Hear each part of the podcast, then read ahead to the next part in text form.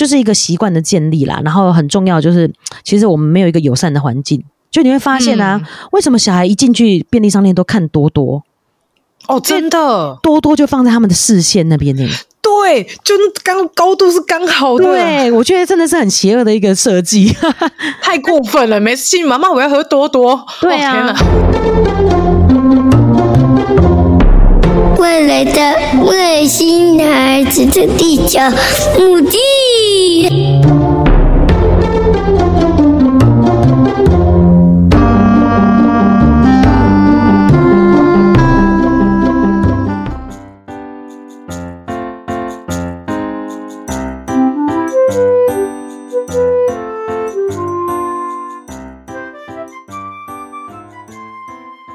接下来就是想要跟肉圆妈来聊一些有关于营养方面的一些知识。那透过肉圆妈的专业来告诉大家说，哎、嗯，例如说，孩子两岁到六岁的孩子应该要怎么吃才会顾及到全面的营养，或者是说，哎，外食妈妈怎么帮孩子准备餐点呐、啊？哦、或者是说，哎，早餐这个部分包九里五到底是好不好？像这些后面的很多的议题跟一些呃问题，我希望能够透过这样子的呃一个对谈的方式，让肉圆妈把这些专业的知识。传授给我们，让我们也可以不焦虑的育儿，太好了。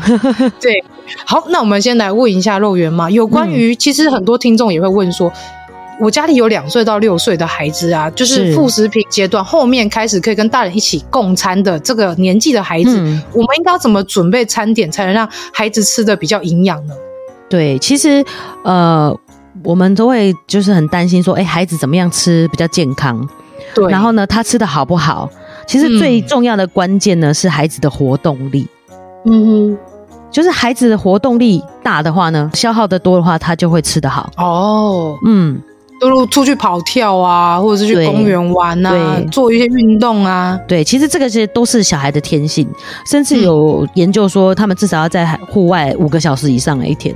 就想说在那个五个小时哦，对，在 在疫情的时候，这是该怎么办？这样子很难呐、啊，疫情之后只能关在家里呢，顶多摆个跳床，让他们跳也不可能跳五个小时、啊。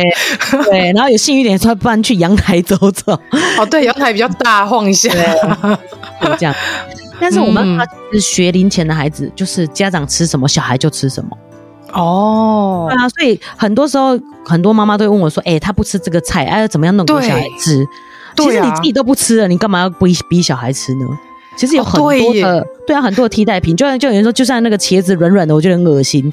嗯，对啊，但是小孩也会有自己的感觉啊。就是我觉得不需要逼他吃，就是你准备，大人决定你自己准备什么东西吃，然后在什、嗯、在什么地方吃，什么时候吃，小孩自己决定他吃不吃。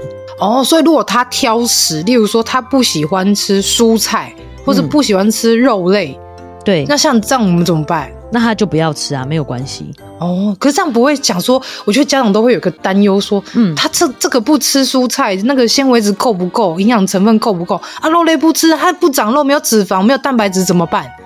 哎、欸，其实他们在这个年纪哦，本来就很容易蔬菜类不吃，因为那个味道对他们讲太敏感了，嗯、很重，对对，很重，对。那所以肉圆妈自己的做法是，如果可以就把它切碎，把它搅在他会吃的东西里面。哦，譬如说，对，譬如说，肉圆跟弟弟他们很爱喝玉米浓汤，嗯、那我就会切碎放进去里面，让他们可以吃到这些营养素。哦，嗯，这是好方法。对，那也不用自己准备那么辛苦。我以前就会煮一个菜，然后一个半荤素的，就是菜，譬如说炒菜炒豆干，然后什么就半就是这样的菜，然后再一个主食，然后再吃饭。可是其实小孩根本就吃不了那么多，然后你煮的那么辛苦，这样就他都不吃。对啊，煮卡大粒光细粒光，结果你一嘴都没被搞啊！是啊，对，没错。所以他哎、欸，我发现他爱喝玉米浓汤，那我可能可以里面切碎一些金针菇，就有菇类的蔬菜营养嘛。哦。然后呢，还有那个我觉得很好用的，就是冷冻蔬菜、冷冻菠菜。买一包，其实你加个两叶，嗯、然后主要就是很方便。因为如果你是买一整包的新鲜蔬菜，你也可以剁一些放在里面，嗯、然后其他的自己炒来吃。嗯、因为肉圆妈自己是什么都吃啦，所以我比较没有这样困扰。可是有一些妈妈就自己也不喜欢吃蔬菜，哦、所以青椒啊，对对对，她自己在备菜的时候就会蛮麻烦的。就我觉得冷冻蔬菜蛮好用的。哦，那你觉得三色豆对孩子来说是有营养的吗？就是营养午餐的地狱食物。对，大人也会觉得哦，好可怕，但是又觉得哎、欸，可是里面又有豆类，然后又有那个嘛、嗯，那个红萝卜，好像蛮健康的哎。对，就是其实因为这冷冻蔬菜就是这样子啊，这个东西是大概，比如说菜很贵的时候，我们便当里就会跑出这种。可怕的菜，对，然后洋葱炒蛋就蛋一点点一堆洋葱，就是。对，好讨厌吃到这样的便当的。但我但我觉得都是我们大人的一个想法。嗯、其实弟弟也很挑食，然后但是我们去吃那种牛排馆啊，他是不是也会有这种三、嗯、有一些比较便宜的那种牛排馆，他也会有三色豆的那一种青菜的。对，哎、欸，就弟弟自己捡来吃、欸，哎，他吃那个绿色、欸、绿色的豆豆，他就是好奇，自己就去尝试了。哦，嗯，就靠我们在那边吃吃吃，他就自己去尝试。所以呢，如果像肉圆妈以前也是错误示范，就会逼肉圆吃。然后，但是这样子的潜台词其实就是告诉他这东西不好吃。哦，对耶！天哪，我刚好像被敲了一记。对吗？好像是哎。对呀、啊，没有，因为我自己没有这样子的，就是觉得东西这个东西不好吃，但是我知道这个东西很营养、嗯，所以很希望小孩吃下去。但是小孩反正就会知道说，哎、欸，这个好像不是什么好东西哦。小孩现在很聪明嘛，所以其实就是不用管他，你只要准备好想给他吃的东西，然后呢，在哪里吃，然后你就自己开心的吃。嗯、他吃不吃随便他，但是他不吃他就饿肚子。其实小孩现在也很少感觉到饿了。就是要让他饿一下。现在一天至少五六餐哦，点心啊，对啊，有时候我都觉得水果。幼儿园给吃给太多了，就是对啊，小孩回来都肚子不饿，我就想说怎么会这样呢？都吃太多。幼儿园一次好像三四餐哦，三餐吧，没错，嗯，很多。可是我刚刚有听到肉圆妈说，就是有关于冷冻蔬菜这个部分。其实我觉得有个好奇的点是，冷冻蔬菜它跟新鲜的蔬菜它的营养成分会有差别吗？其实不会有差别，因为它现在技术很好，它就是快速的急速冷冻，营养几乎是不流失的。嗯。反而是我们这样子煮很久炖煮，才会让呃比较怕热的营养这个流失掉，像是维他命、哦、对维生素 B 啊 B 群，然后还有维生素 C，高温就是会把它流失掉。嗯嗯嗯。所以大家还是可以备起来啦，就是对对对，好用的工具，时候备起来，没错没错，好用的工具就是赶快用。那对，在特价的时候买几包冰起来。对啊，反正那个不嫌不嫌少嘛。对啊，没错。原来如此。那如果有一些家长他可能想说，我小孩挑食，然后我去准备很多营养品给他们吃，这样 OK 吗？嗯，我觉得简单就好。如果想要准备营养品的话，譬如说就是一个可能综合维他命啊。嗯，的部分就菌，对对对，然后是呃叶黄素，所以我说综合维他命就行了。就是像刚才讲到的益生菌可能是另外的，但是像、嗯、呃维生素 C，然后刚刚还有什么叶黄素，这些都是一个综合维他命就可以做到的事情。哦、嗯，对啊，那小朋友其实不需要补充这么多，譬如说像玉米就有叶黄素啊，我觉得玉米算是小孩。比较爱吃一点的，对，真的，它是植，它是植物啦，但是它是主食，它算主食，对，哦、就是在营养，对不对？对，淀粉比较高，在营养学上，可是它还是一种植物，所以很多植物的营养其实它还是都有，就是不用这么的拘泥，就是只要算是多吃一些植物，我觉得就可以获得到很多植物的营养，像叶黄素就是在玉米里面也有啊，这、嗯、水果也会有，对不对？对啊，对啊，只要是这种黄橘色的。都会都会有，嗯，嗯。哦，所以其实我觉得有时候我们也是会像刚刚肉圆妈一开始跟我们说，就是很多网络上的一些资料，就跟你讲说你一定要吃什么什么什么什么，然后妈妈就把自己搞死，就会啊，我去市场买那个买那个买那个那个，然后回来煮菜给孩子吃，然后会发现啊，气死啊，你那几嘴都没被夹，就会开始担心，然后焦虑。嗯、那其实刚刚肉圆妈说的就是，我们有一些植物上面。孩子愿意吃的，它里面就会有富含这些营养成分，那就是让他尽可能多吃就多吃，然后我们也不要就强迫他们，你这不吃不行啊，那小孩以后只会更抗拒。对，像地球妈妈说，我们现在看的是说，诶，他二到六岁该怎么帮他准备均衡的食物嘛？嗯，其实就是帮自己准备一个均衡的食物，然后最重要的应该是要帮小孩建立这个均衡的这个饮食习惯。嗯，你会发现，其实上学以后你根本就没办法控制他。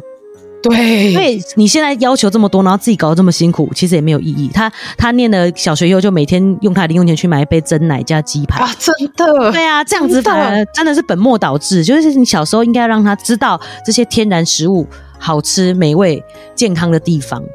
而不是强迫他吃，那他的反弹就是在他之后，他就一样随便乱吃，其实没有意义。哦，对耶，所以其实真的是家庭的饮食，如果是在一个很健康的环境下，然后我们是每天都是本来就吃的这么健康，其实孩子自然就会知道这个才是我该吃的。那那一些可能什么炸鸡啊、薯条啊，然后跟那一些珍珠奶茶之类的，他就会知道哦，那个只是有时候无聊可以喝一点，对，哎，我偶尔想量。对，想喝犒赏自己，其实是也是可以的，因为你反而一直抗拒它，它反而会更想吃。对啊，就是、哦、对，对啊，嗯、就建立一个正常的一个饮食习惯，我觉得是更重要的。嗯嗯嗯，哇，学到一招，而且学到一个观念哦，我觉得很好，因为真的有时候会会想说，你气死人了，红萝卜这么好你不吃，然后我还是会有那个。误解说不行，我一定要强迫他，让他把红萝卜吃下去。那我后来想想，哦，原来刚洛元妈说，我们把它加在一些他平常爱吃的东西里面就好，对对，切碎，把自己搞那么累，然后还跟他在那边敌对叠。对啊，我觉得这个对食物来讲就是一个不好的负面的印象，对对饮食上也不是一个好的一个开始。就是、嗯、其实我们会困扰的原因，就是当他开始吃副食品，说哇，每个他都喜欢，都好好吃哦。但是当开、嗯、他开始尝试到所有食物以后，他就开始觉得说啊，都一样，他就开始挑食了。所以本来就是到两岁到三岁，这是他们最挑食的时候，这都是很正常的。嗯，那为什么之后就可以不挑食呢？其实他就去上学以后被老师逼的，营养午餐要吃光光。对对对对，就是也不止老师啊，同才的压力啊，所以其实慢慢、哦、大家都吃的，我也要吃，这样对，慢慢就会好了。就没有必要，就是在这个时候强迫他，哦、反而是自己让他知道，我们就是有这样子的一个生活习惯，这才是一个正常的。就像我们说结婚是两个家庭嘛，哎，怎么他的习惯都跟我不一样？嗯、就像有点爆料，就像呃，肉圆爸超爱吃香肠，然后我们家你知道他会觉得，就是一餐里面有香肠好像就很好，然后以及他就吃得下这一顿饭。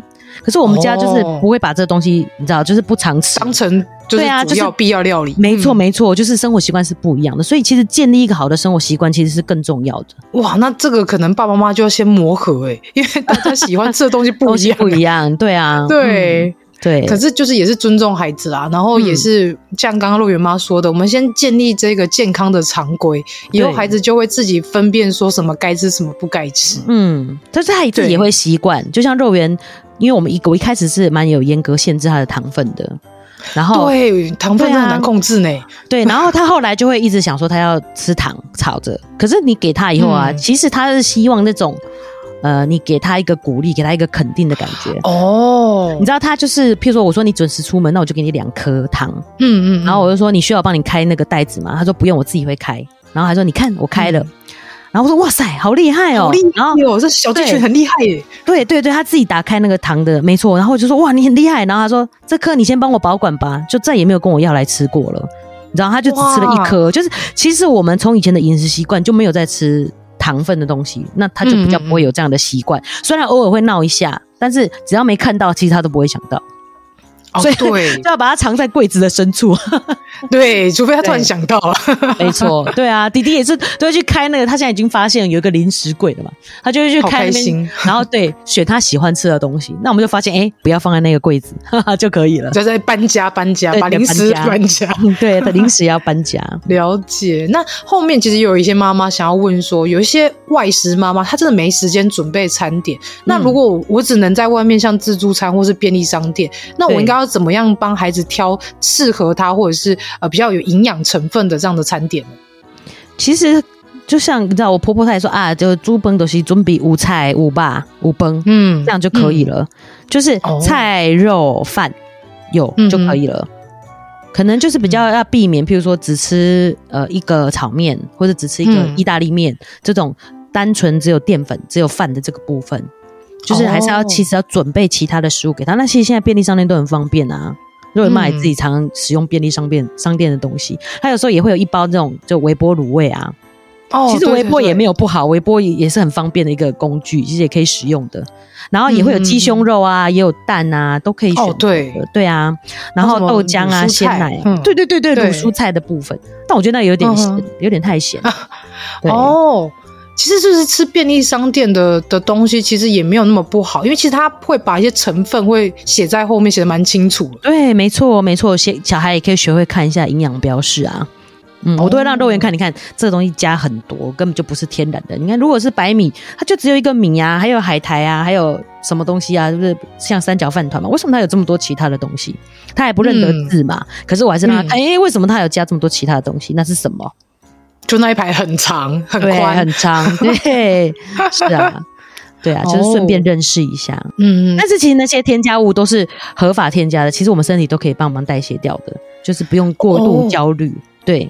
因为有时候焦虑会想说，它后面那一排这么宽，然后这么多看不懂的，会想说小孩子吃的不会有问题吗？啊、但后来我觉得，刚刚肉圆妈提醒到我一点是，如果他真的是不能吃的，便利商店不可能让他上架。对啊，没错，便利商店反而有时候就是他们反而是最安全的，他们大品牌呢，他们一定是会照我们的规矩走的。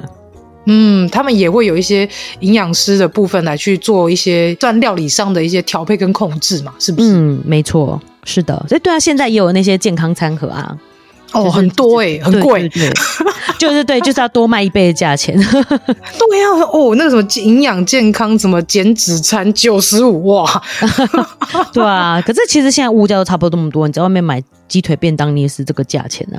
哎，对，真的。啊、可是你又可以吃的更健康，嗯、例如说它是用五谷米啊，或者是用燕麦米啊，好像吃的更健康了。然后分量也有被精准的被控制好，而不是肉很多，然后菜很少这样。哎、嗯，地球妈妈，你们家孩子会吃就是五谷米这种的吗？五谷米之前在外面有给他们试过，还可以接受，嗯、但是我一直不知道那个五谷米跟在家里要怎么煮，我觉得那好像有点复杂。哦、对对对，就是其实吃这些杂粮是好的嘛，但是其实外面它要做这个烹调是比较麻烦的，嗯、所以它其实也只是加一点点，所以口感上小孩蛮能接受的。对对对，外面的那一种，它就是加一点的，譬如说加一点紫米啊，然后加一点那种小薏仁啊，那种藜麦啊，对对对，藜麦，对对，让饭红红的这样一点点这样子。那我们也可以做这样的尝试。哦、但是肉圆妈自己、哦、自己是就是会很喜欢吃这种杂粮，所以我就会煮整锅的，我就是泡整夜，那就跟一般的白米煮法没有不一样。哦、然后小孩不吃嘛，哦、但是我就会譬如说肉圆吃咖喱饭的时候，我就给他加很多的这种东西，他比较吃不出来。哦，因为让他练，所以它会味道会盖盖掉。嗯，对，比较重口味的酱，让他去试试看。不然他们平常还是吃白米啊。其实我们、哦、对我自己会另外煮来吃，但是他们主要还是吃白米。对，就是让他尝试，对，就是就是让他不着痕迹的去尝试，而不用刻意跟他讲说哦，吃这个很健康，你要多吃一点这样子。嗯嗯，哦，有时候我们就会落于这种状况。你看这个超营养、超健康，你一定要吃，对身体很好。嗯，然后自己讲的很振振有词，这样小孩还是不买单。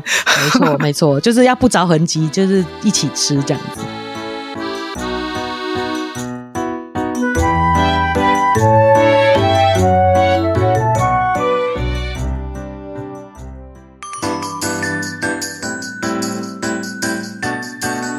息一下，马上回来。Hello，喜欢我们外星孩子的地球日记节目的朋友，欢迎 Apple Podcasts Mr. Bus 给我们五星评价并留言给我们哦，并分享给所有的朋友们。如果从不同的平台收听到我们节目的朋友呢，也欢迎到 IG 私讯地球妈妈来跟地球妈妈聊天互动哦。更欢迎家有特殊儿童家长或是想认识不同特质的朋友呢，还是想跟地球妈妈一起用正能量爆棚的朋友，一起加入赖社群，搜寻地球妈妈战队就可以找到我们喽。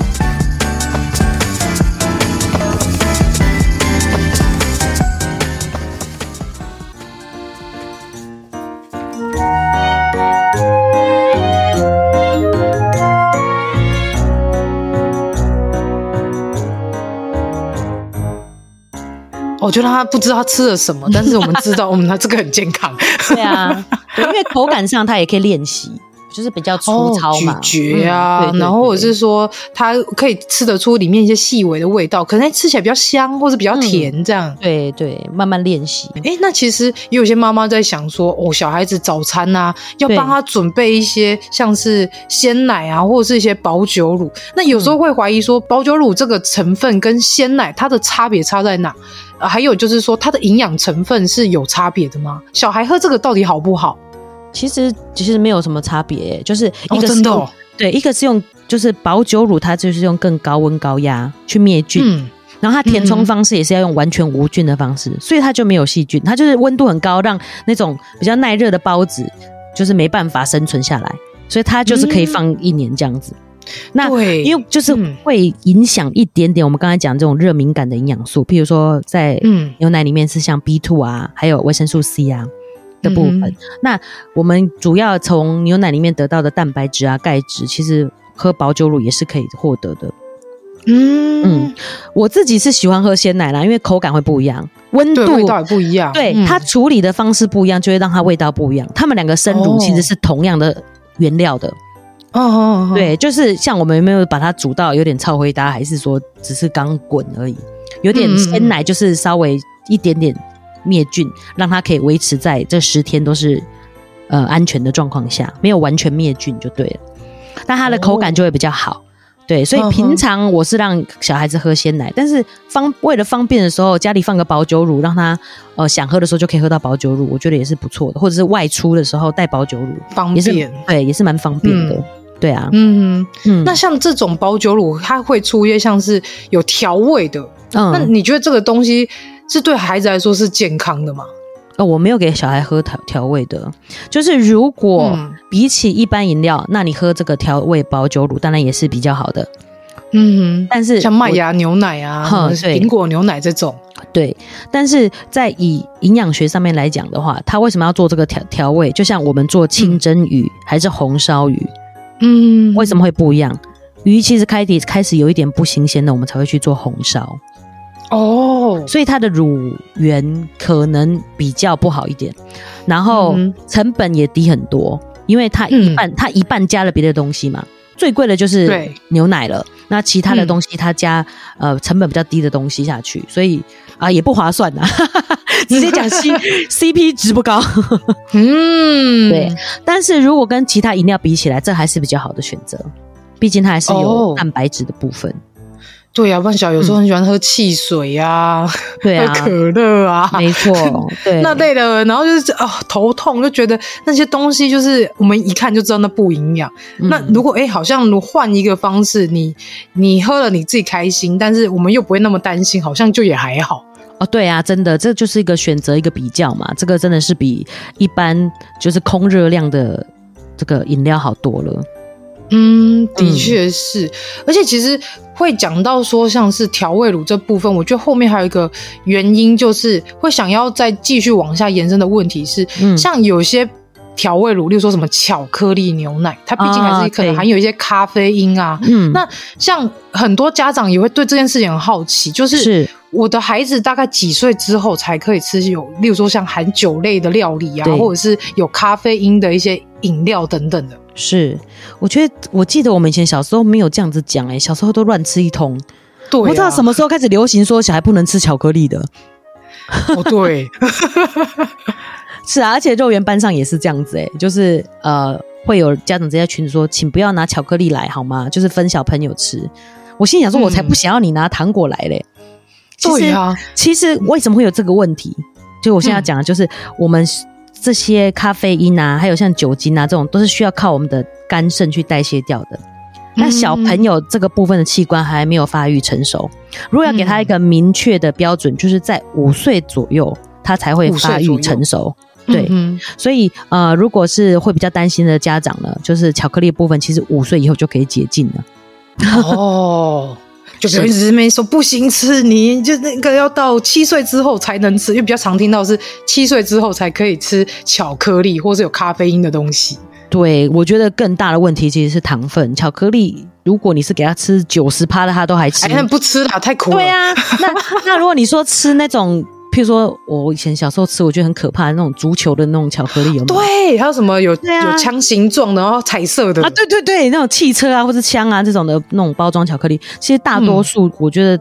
这种糖的危害是更大的。它那个好像也不是真的是纯巧克力料理，嗯、而是它放很多香料啊、色素啊、糖啊之类的，让孩子觉得吃起来甜甜的，然后看起来又很很新奇这样子。没错，现在标示有改了。其实，呃，巧克力它是一个种子类嘛，所以其实跟我们现在的观念很就是接近，是坚果类的那种好的油脂的营养。嗯，对，所以真正的好的巧克力，其实那个油脂是好的，但是现在很多是代可可脂，就是嗯，一般用一般油去假假装的啦，就是都是调出来的哦，所以反而是这个部分，我觉得对小孩是更不好的。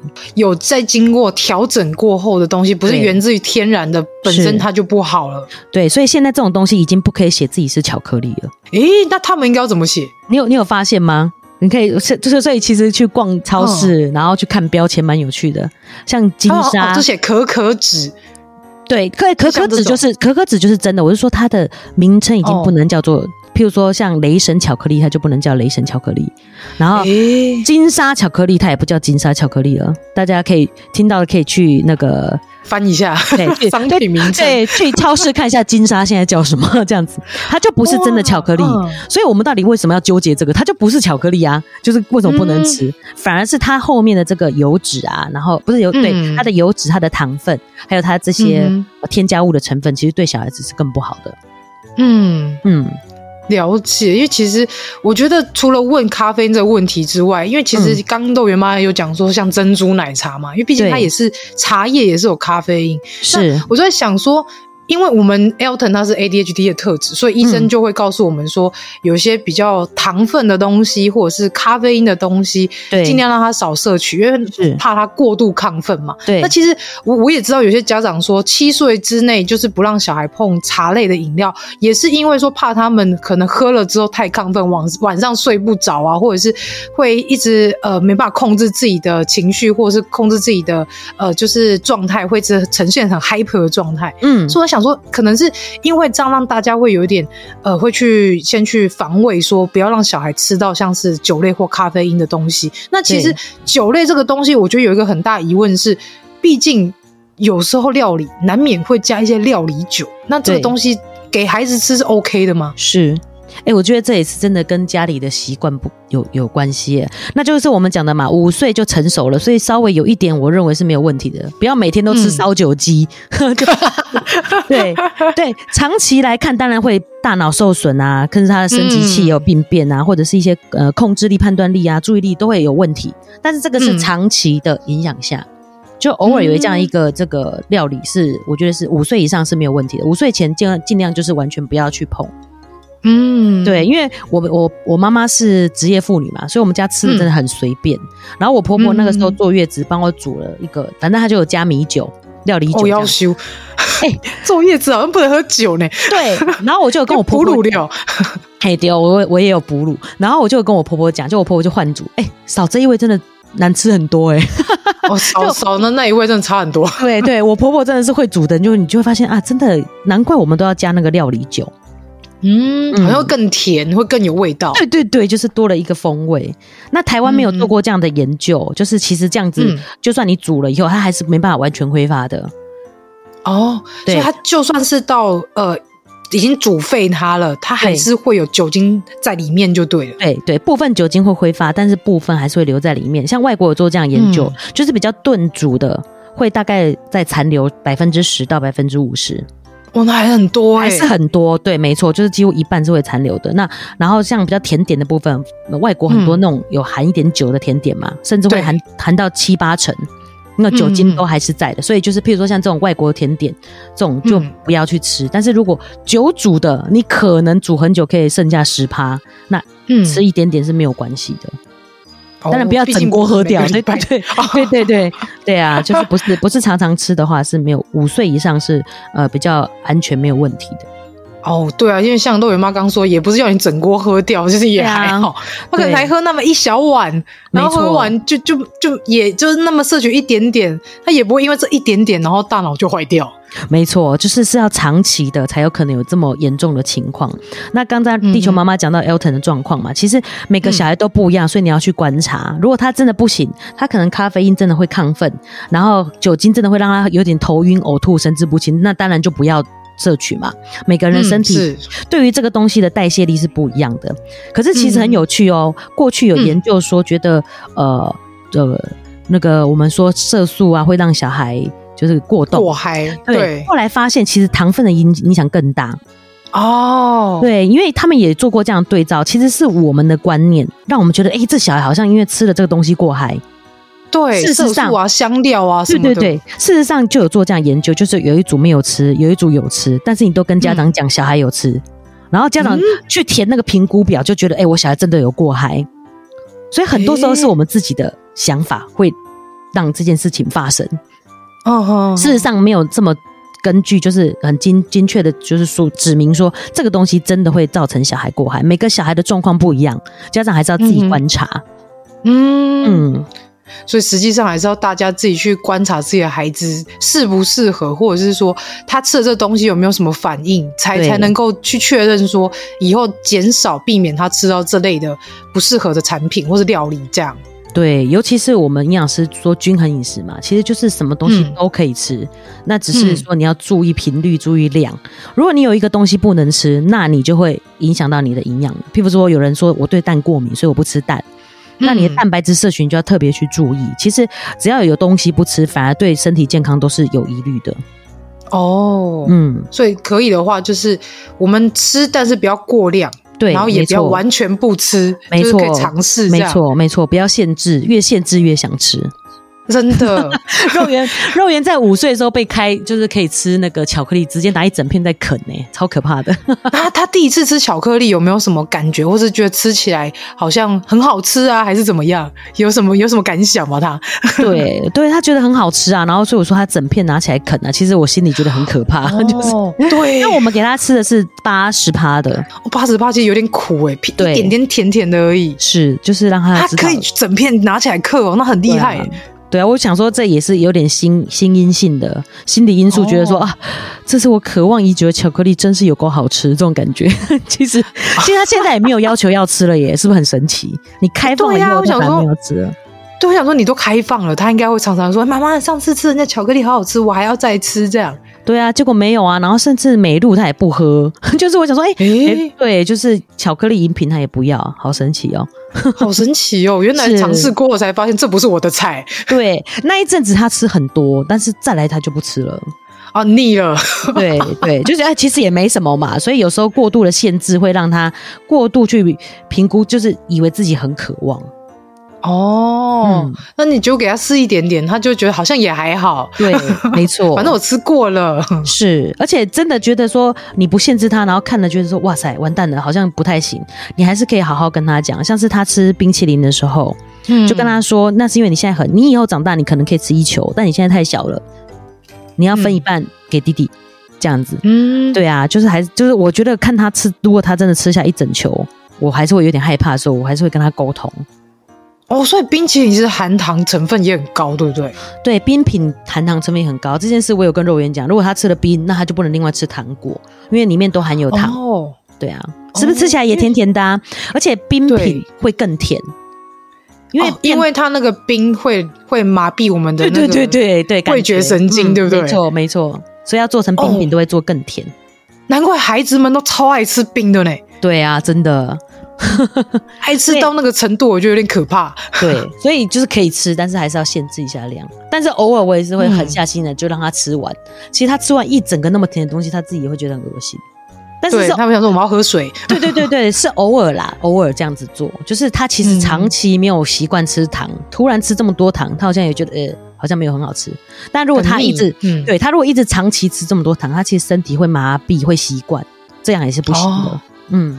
对，因为其实我们要讲这个营养成分的这个状态的时候，其实很多时候我们会、嗯、会有一些担心，是因为孩怕孩子们过胖或是过瘦，是。对，就会让我们一直在思考说，到底怎么样让孩子吃可以让他身体健康，然后他的身形不会因为嗯没有控制好而而过胖或过瘦。那其实我觉得除此之外，就是像刚陆源妈说的，我们就是让孩子多方面去尝试，我们也不强迫他们就是吃不喜欢的东西，但是我们就是尽可能让他们营养均衡。那其实我觉得除了这个之外，还有一个问题想要请教一下肉圆妈，嗯，因为其实我们的听众有很多的妈妈的孩子都是有 ADHD 的特质，那我们也知道说 ADHD 特质就是注意力不集中，然后过动症的这个特质，其实医生都会说要减少糖类的摄取，可是因为孩子还是要吃早餐呐、啊，那像这样的早餐，我们可以怎么样帮孩子准备，可以让他可以有吃像是糖类的摄取比较少，但是又可以比较健康一点的早餐呢？是，尤其是早餐准备起来麻烦哦，早上就够超麻烦。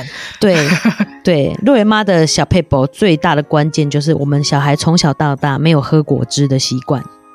果汁哦，就是你甚至拿那种，现在很多妈妈也会觉得好像健康吧，就会发，但是肉圆都没有喝，他其实没有在喝果汁的习惯。哦、欸，一开始啦，我们当然会慢慢开放，但是从小开始，其实不要喝含糖的饮品。比如说这样一小杯哦，像我们那种纸杯而已，那种小小杯的一个柳丁汁，它起码都要榨个五颗的柳丁。哦，对对，那你可以，你吃不下五颗柳丁，但是你一下那一杯果汁就喝下去了，就哎，对耶，对，就无意识的会摄取了很多的糖分，而且你也会觉得甜甜的口感是很正常的。所以我甚至觉得，哎、嗯，你可以让小孩吃蜂蜜，但一岁以后啦，一岁以后才可以吃蜂蜜嘛。嗯、但是你不要让他喝一杯蜂蜜饮，就是让他喝一整杯的糖分的东西。不要有习惯喝糖分。哦、第一就是糖分的摄取会忽然飙高，而且你很无意识，因为水分很快就可以吞下去嘛。嗯、再来就是它就是完全卡在你的牙缝中间，对于其实牙齿的保健也非常不好。哦，对，嗯，然后这个糖分又会很快就是在你体内升高，会影响到你的、嗯、就是我们讲的过动的症状嘛。嗯嗯，其实吃水果是可以，但是就不要喝果汁。哦，其实现在水果也很甜诶、欸，就把它当成。对啊，台湾是水果王国，对啊，每个水果都糖分飙高。对，有时候都有人说太甜，不然就嫌它太甜这样子。对，我觉得对啊，我自己做到了一个小配博，就是不喝果汁。嗯、那其实肉圆就一直没有长期摄取糖分的这种习惯诶，就是有时候会吵着要吃糖，嗯、但是其实他并不是真的那么喜欢。嗯，所以还是要应该说家长先来去帮孩子们做一个管控，然后。再慢慢的，例如说，可能给他喝一点点，或是兑水喝，就不要让他喝那么甜，一下子冲击太大，就会觉得哇，这个原汁好好喝哦，以后都要就是喝很多这样，那反而就会像肉圆妈说的，可能会有像蛀牙的风险啊，对，或者是过胖啊，嗯、或者是说过嗨啊这些状况发生，对对，然后所以早上的饮品，比如说我一开始一定是用鲜奶，因为其实鲜奶有乳糖，嗯嗯，它比较不会影响到血糖，但是它还是会甜甜的口感。嗯，像坦白说，我自己就觉得豆浆比较难，呃，无糖豆浆小孩真的很难吃下去。对，还会说苦苦的。对对，然后有豆那个豆的清那个味道，就是对对对，有一个有一个算是豆类本身的那个味道，对对，它的香气其实是香气，但是小孩就觉得那种哦，臭青逼那种感觉。哎，对对对对对对对，所以我一开始主要的饮品会是鲜奶。哦，鲜奶，嗯，对，就是以呃早餐的选择就是。多去意识到，哎、欸，你的蛋白质在哪里？嗯，对，就是鲜奶的部分嘛。然后，另外现在有便利商店、超商有一个不错的选择，我觉得就是那个无糖的坚果饮。哦，坚果饮，嗯，对，秘诀就是在呢蛋白质去增加它的饱足感，然后呢，另外呢、哦、还有很多好的油脂去增加那个口感。嗯，对，因为坚果饮我觉得可以喝无糖的，就是它因为它很油，所以那种顺口的感觉，我觉得还是、嗯、还是可以接受的。然后呢，优格也是，就是我们过去觉得油脂很不好嘛，常常都会出一些低脂优格啊，无对对对对脱脂的。其实要去选那个正常全脂的，但是可以选无糖的。其实那个脂肪的那个感觉也是那个 cream 也蛮好的。但如果小孩不吃，你可以前一晚，譬如说加点果干在里面，然后他就对它果干会吸水，对它果干对吸水膨胀以后，然后您的那个优格又更稠。然后就搭配一些果干，就既然它吸水以后，它就又变成像水果那样子。嗯嗯。所以如果你是来不及，你可以早上加一点水果也是 OK 的。就是我觉得这是让小孩吃比较低糖分的一个方式。还有就是小孩有时候也只是无聊，譬如说我们小孩呃肉圆有时候也蛮喜欢吃毛豆的，他喜欢自己剥自己剥毛豆。还有另外就是水煮花生。嗯，现在也有很多这种水煮的花生，啊，其实也是获得很多很好的油脂的一个方式。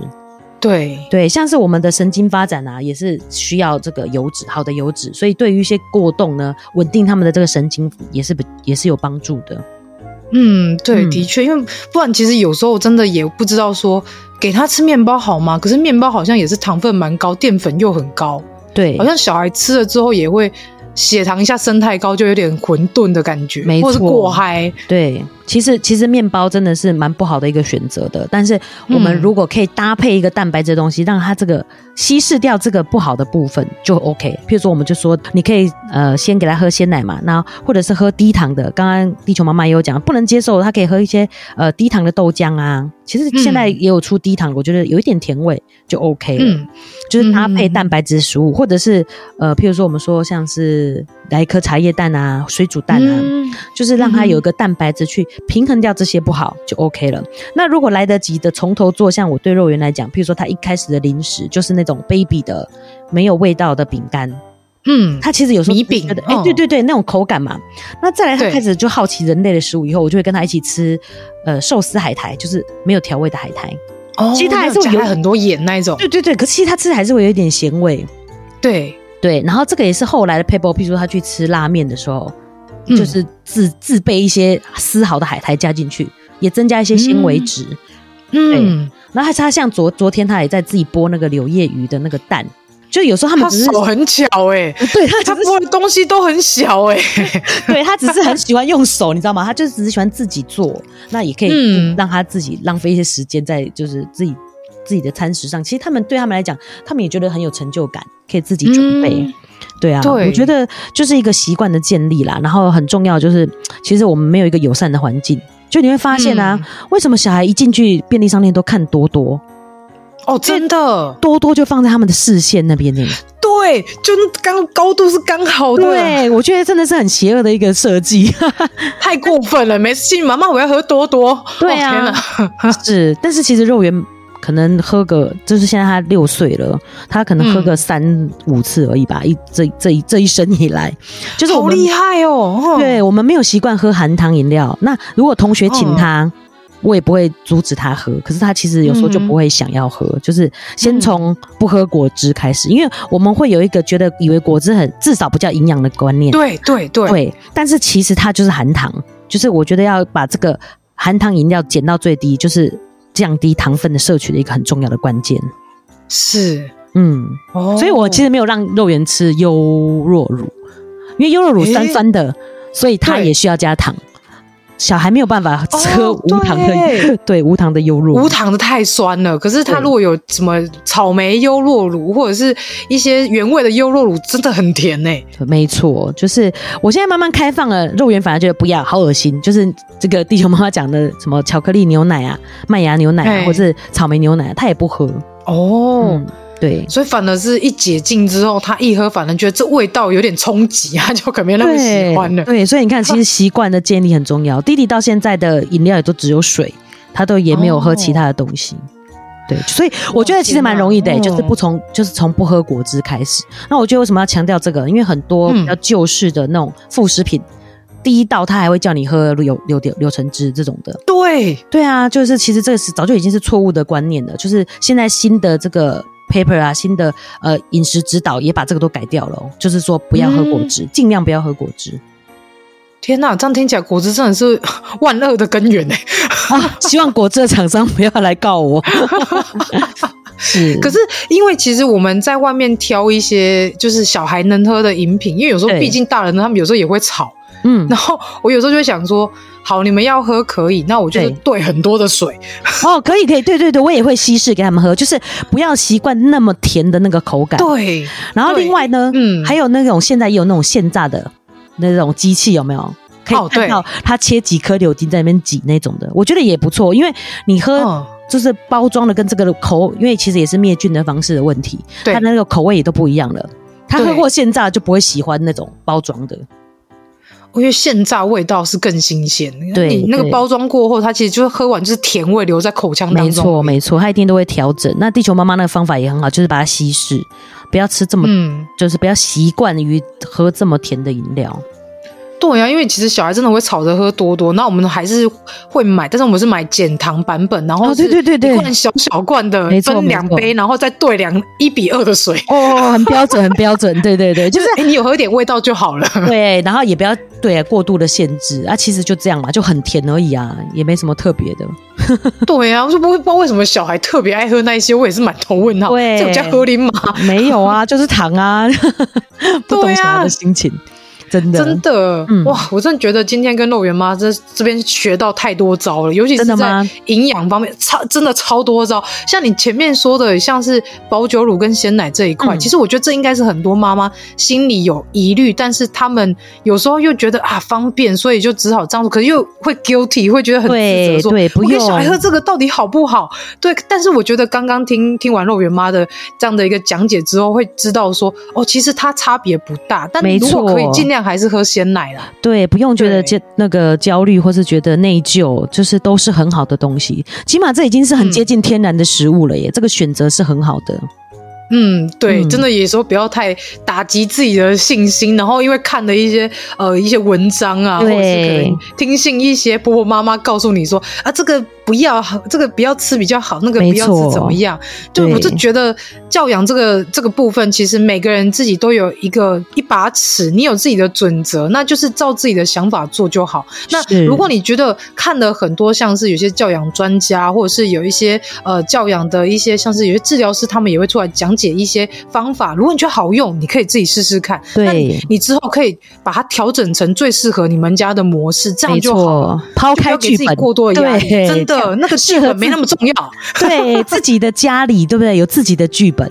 自己适合最重要了，嗯，对对对对对。总之，毕竟孩子还是你自己的，也要你自己来去带，自己去调整这样适合他们的一个教养方式跟整个家庭的原则。那其实这之中一定是透过很多的碰撞，甚至是摩擦。毕竟可能跟长辈有摩擦，或者是跟丈夫、跟伴侣有摩擦，对，对那意见不一样，对，一定会嘛。毕、嗯、竟像肉圆妈说的，我们来自两个不一样的家庭，那两个家庭的教养方式不可能会有一样的啊。嗯、那这样这样的话。我们就是可以去截长补短，去截取别人好的地方，然后我们也把这些不好的地方想办法去把它调整到我们可以是接受的部分。那我们再好好的跟呃伴侣来去沟通，说如何一起来教养孩子，我相信可以磨合出最适合。我们这一家的一个步调，那也不要去，呃，用很多的一些教条啊，很多的一些规范啊，很多的一些呃外面的一些专家的方法去绑住自己，因为不见得适合你。是，所以最适合的方式就是大家自己去都尝试过后，然后都去磨合过后，我相信一定会有最最适合家里的一套模式，这样子就能够让孩子呢能够在快乐环境下成长，然后也能大人也能在这个家庭环境中可以。很和平的相处，至少不会整天 keep up 啦。对，这对我希望是往好的方向发展嘛，对不对？嗯，的确是。嗯、那最后想请肉圆妈，就是有没有什么一些你觉得很必看的书或是剧可以推荐给大家？就是直接一想到，就是我最最近看的剧，觉得最好看就是那个《非常律师与鹦鹉》。嗯，我真的很感动，讲的都要哭。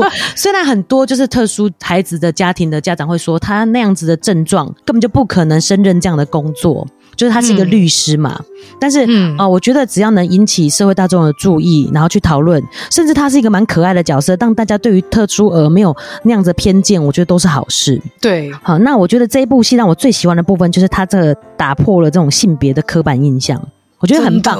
因为我们的剧其实就是要负很大的责任，我们都是看了剧以为哦，生完小孩我就会这么漂漂亮亮的，其实没有诶、欸，好狼狈哦。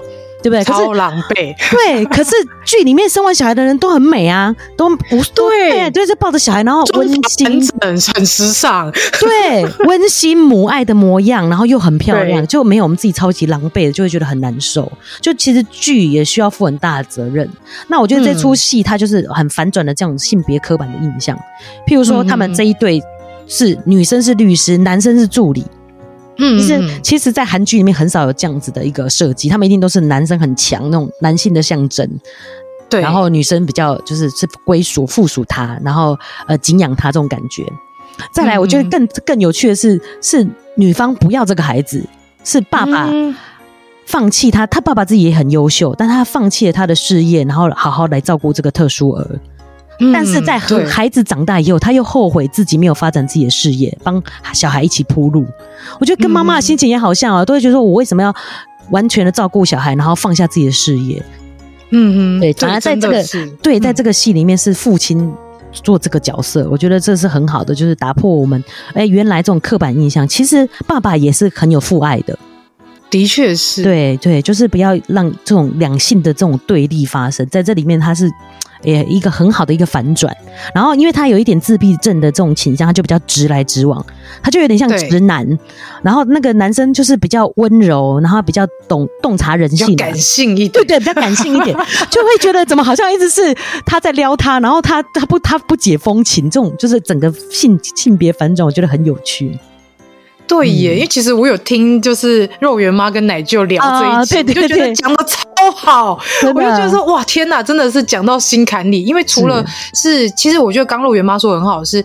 像这样的剧一直出现，其实对像是特殊族群的人，他们是有很大的帮助。至少，大家愿意去尝试理解说，这些人的特质以及这些人他们可能会有的行为。可是，其实我觉得再更深入来去看，会发现说，这整部剧真的像刚刚跟肉圆妈说的一样，就是它整个性别标签是完全被打破的，就是完全跟我们脑海中既定的那个男女生应该要有的那个印象是完全破除掉，而且甚至是把他角色。兑换。是，我觉得真的是非常好的剧，真的是我觉得看了之后，除了你会从中去理解到哦，原来自闭特质人他们会有这样的状况，甚至我印象很深刻是他在第三集的时候，嗯，他有找另外一个也是自闭特质的一个算是个案，他们有点像是在呃，就是云武他在帮助这个自闭特质的个案，他们有一个非常好的一个对手戏，对。那从那一集当中你会发现，哎，原来自闭症不是只有这种特质，没错，他还有另外一种特质。是你就会从里面知道说，原来自闭症不是只有一种或者两种，不是只有雅思或是高功能或者低功能，而是他有非常多不一样的行为表征的自闭自闭特质的人。对，所以从这个剧中，我们可以更了解不同特质的人以外，在剧中的这样一个性别的标签框架当中，就是被打破，嗯、你也会开始去。意识到说，哎、欸，其实男生也是可以做好育儿这件事，是。然后女生其实也可以追求她的社会成就。那这个部分就是取决于说，我们想想要怎么样的生活，想要什么样的一个社会成就，就只是因为自己可以去选择，而不是哦，我社会上说男生就是一定要这样，女生就一定要这样。就回到像我们前头说的，像肉圆妈一开始也有讲说。像是他儿子跟女儿这方面，他可能在外面，像小朋友，呃，例如说，可能女生就一定要很淑女啊，然后男生活蹦乱跳没有关系啊。其实我觉得。撇除掉性别这个部分，大家都是人，嗯、然后每个人都可以有意识的去追求你想要的，而不是被社会框架住说男生就一定要怎样，女生就一定要怎样。对，可能就是让自己自在的生活，然后快乐的去选择，然后负起责任去选择，呃，负起责任去。去把你自己所选择那个部分，去好好的去实践它，然后去好好的去把它诠释。我觉得这才是我们身为人应该要有的一个目标，跟有的一个意识才对。对，我觉得真的是可以试试看，因为诶，你就会发现说，对，是我自己选的。然后呢，嗯、也不要要求，就是照别人的框架走的话，你会觉得哇，生活真的好自在哦，真的。嗯没错，反正就减减少那些，有时候耳朵关起来会比较舒服啦，不用一直打开听那些你不舒服的话，然后还会去左右你的思想。是那我觉得还是要有一个心中要有一把尺，去把这个原则去拿捏好，就不用怕别人怎么样去影响你。对对，想清楚以后，你就会觉得哦，他们讲哦很好很好，对，就听过就他们，的，我做我的，没错，就是这样。嗯，嗯，那我们觉得今天呢，跟肉圆妈聊了好多。然后也非常的开心。其实，对啊，时间怎么过得这么快啊？这么快！但其实，其实我在录这一集之前，然后在邀请肉圆妈的时候，我其实有点紧张，因为我想说。哦哦，因为我也是那个活着就好不焦虑妈妈的育儿日记的小粉丝、小听众，谢谢谢谢。我好像有一点邀请到偶像的感觉。其实，在聊完之后，觉得哇，洛元妈真的是超亲切，然后跟节目上面的形象完全是一模一样，然后而且是她讲出来的一些知识跟一些思想跟思维的方面，也非常的让我觉得非常的喜欢，然后也很契合自己的想法。我就觉得哇，这整集聊下来好舒服啊！对，因为我们是同温层，啊，真的 希望可以，希望可以把这个同温层更扩大。对，真的 的确是这样。所以，如果大家很希望说可以听一些更不一样的育儿知识，或者是有关于像妈妈的一些角度啊，甚至是肉圆妈跟奶舅的两个人的一个激激烈的碰撞出来的火花，我觉得都非常适合去听《活着就好不焦虑妈妈的育儿日记》。谢谢，非常的疗愈，真的。所以它之余听起来会觉得好舒服，真 的真的。嗯，那那我们今天非常感谢肉圆妈上节目跟大家聊了很多专业知识。是跟自己的思维跟想法，那非常谢谢肉圆妈上节目，谢谢地球妈妈，我也这个时间过好快哦，聊得很开心，希望还有机会对 摆脱孩子，好好的工作。好的，那如果之后也许有一些听众，你们想对，例如说肉圆妈有些好奇的地方，例如说可能对营养相关的有知识有一些好奇啊，或者是你想要更了解，也可以去追踪肉圆妈的粉丝团跟哦，应该是 IG 嘛，对不对？对对对，你们有粉丝团，好像也有，对不对？啊，有有有，因为我，我记得我有追，对，就是脸书是肉圆成长记录，因为一开始就只是记录肉圆的成长过程嘛，然后想说，哎，可以跟大家做比较及时的互动，就把它也把它连上了这样子，然后 I G 就是是在做完节目以后做节目的时候才成立的，所以是营养师肉圆妈的育儿日记嘛，应该是。是是是，对对 对。对，因为地球妈妈我们有互追，对对对。对，因为其实我有看到那个肉圆妈的 Reels 有有一些我觉得蛮蛮实用的知识小短片，像你有一集、哦、一集是讲好像是绿茶的好处跟快走，是，是我就觉得哎好受用，而且这个好适合分享给身边的朋友看，又短短的很好可以吸收一些知识这样。对，这也是我们一个新的一个工作计划啦。就是我们还是希望，因为我主要还是顾小孩嘛，我先生工作是蛮长时间的，所以我还是要先 cover 这个部分。所以就是可以抽空出来做的事情，我觉得这种不定期更新就很适合，超棒的，真的，嗯，蛮适合在短对短时间讲的一个这个跟大家分享一些呃知识内容的，我就会拍成影片的方式这样子。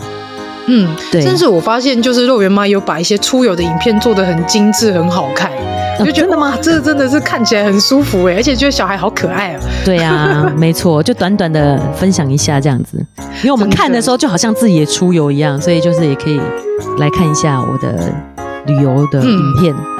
嗯，有时候是奶，有时候剪辑很好。对对对，谢谢谢谢，有时候是奶舅做的啦。哦，分工分的很好，是的，是的，没错。那今天真的很谢谢肉圆妈上节目跟大家聊这么多。那下周外星孩子的地球日记再见喽，大家拜拜，拜拜。